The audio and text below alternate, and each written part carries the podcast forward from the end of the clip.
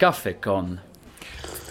Kaffee haben wir schon geholt. Der Gast ist auch schon da bei uns im Studio. Hallo Schnurri, wie geht's dir? Guten Morgen miteinander. Genial. Sehr gut, das freut uns natürlich. Du bist heute da, weil wir heute im ganzen, im ganzen Medienuniversum von MOVA das Thema international haben. Du bist nämlich zuständig für das internationale Lagerfeuer, eine Aktivität für die Einheiten, die sie buchen können. Erzähl doch am besten gerade selber, auf was kann man sich freuen, wenn man deine Aktivität bucht hat. Ja, eigentlich ist es wie ein Lagerfeuer mit enorm vielen Personen. Normalerweise sind es so zwischen 600 bis 700 Personen, die nachher auf dem Platz sind. Und dort äh, wir zum Teil Singsong machen, zum Teil sind es irgendwelche Sprüche, die gesagt werden. Gestern haben wir verschiedene Tänze gehabt, wie YMCA. Ähm, ja. Das ist nach einer riesigen Party. Ist es früher, als du mit deiner Abteilung Singsong hast gemacht genauso gewesen? Oder was ist der grösste Unterschied? Ja, ich glaube, der allergrößte Unterschied ist, dass halt für so viele Personen braucht man nur irgendwie einen Speaker, der uns ist, oder ein Mikrofon. Und man muss sicher die Gitarre noch ein bisschen verstärken. Im Großen und Ganzen ist es aber eigentlich ziemlich ähnlich. Kann man auch mit dem Rondo kommen und sagen, ich würde gerne Seite 34? Unbedingt. Also, das lieben wir am meisten, wenn die Leute kommen und sagen, das ist das Lied, das wir immer daheim spielen. Und nachher kommen sie auf die Bühne führen und fangen spielen und singen. Das ist das Schönste. Sehr cool. Hast du schon ein Lieblingserlebnis gehabt in dieser ersten MOVA-Woche?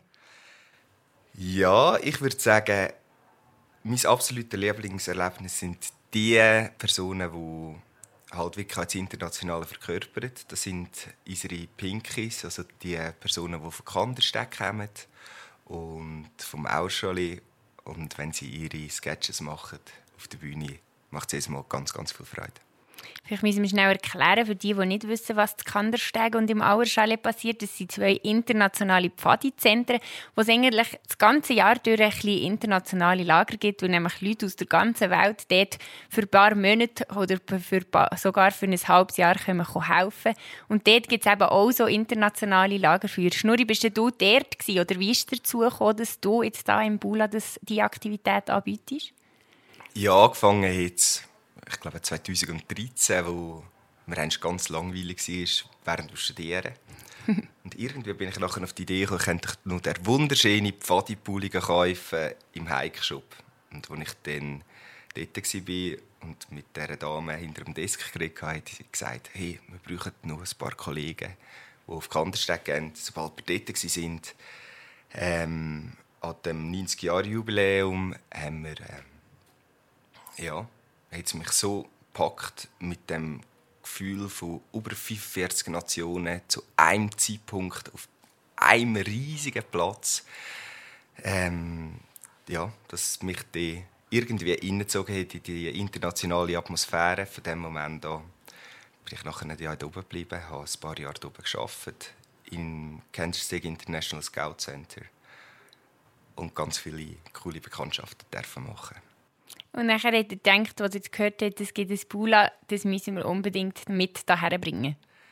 Unbedingt. Also ich denke, das Auschali wie euch ähm, das Kies sind zwei Orte, wo eigentlich jeder Vater von der Schweiz unbedingt dort hingehen Und das Lagerfeuer ist eigentlich das verbindende Element, wo wir jetzt hier versuchen, euch zu zeigen, wie cool es sein kann. Sehr cool. Aber jetzt deine Aktivität heisst Lagerfeuer. Wir haben aber gehört, ganz kurz vor dem Lager haben alle Einheiten verzweifelt noch müssen Gashärten kaufen, weil man darf ja gar nicht feiern da im Wallis. Wie macht ihr das jetzt?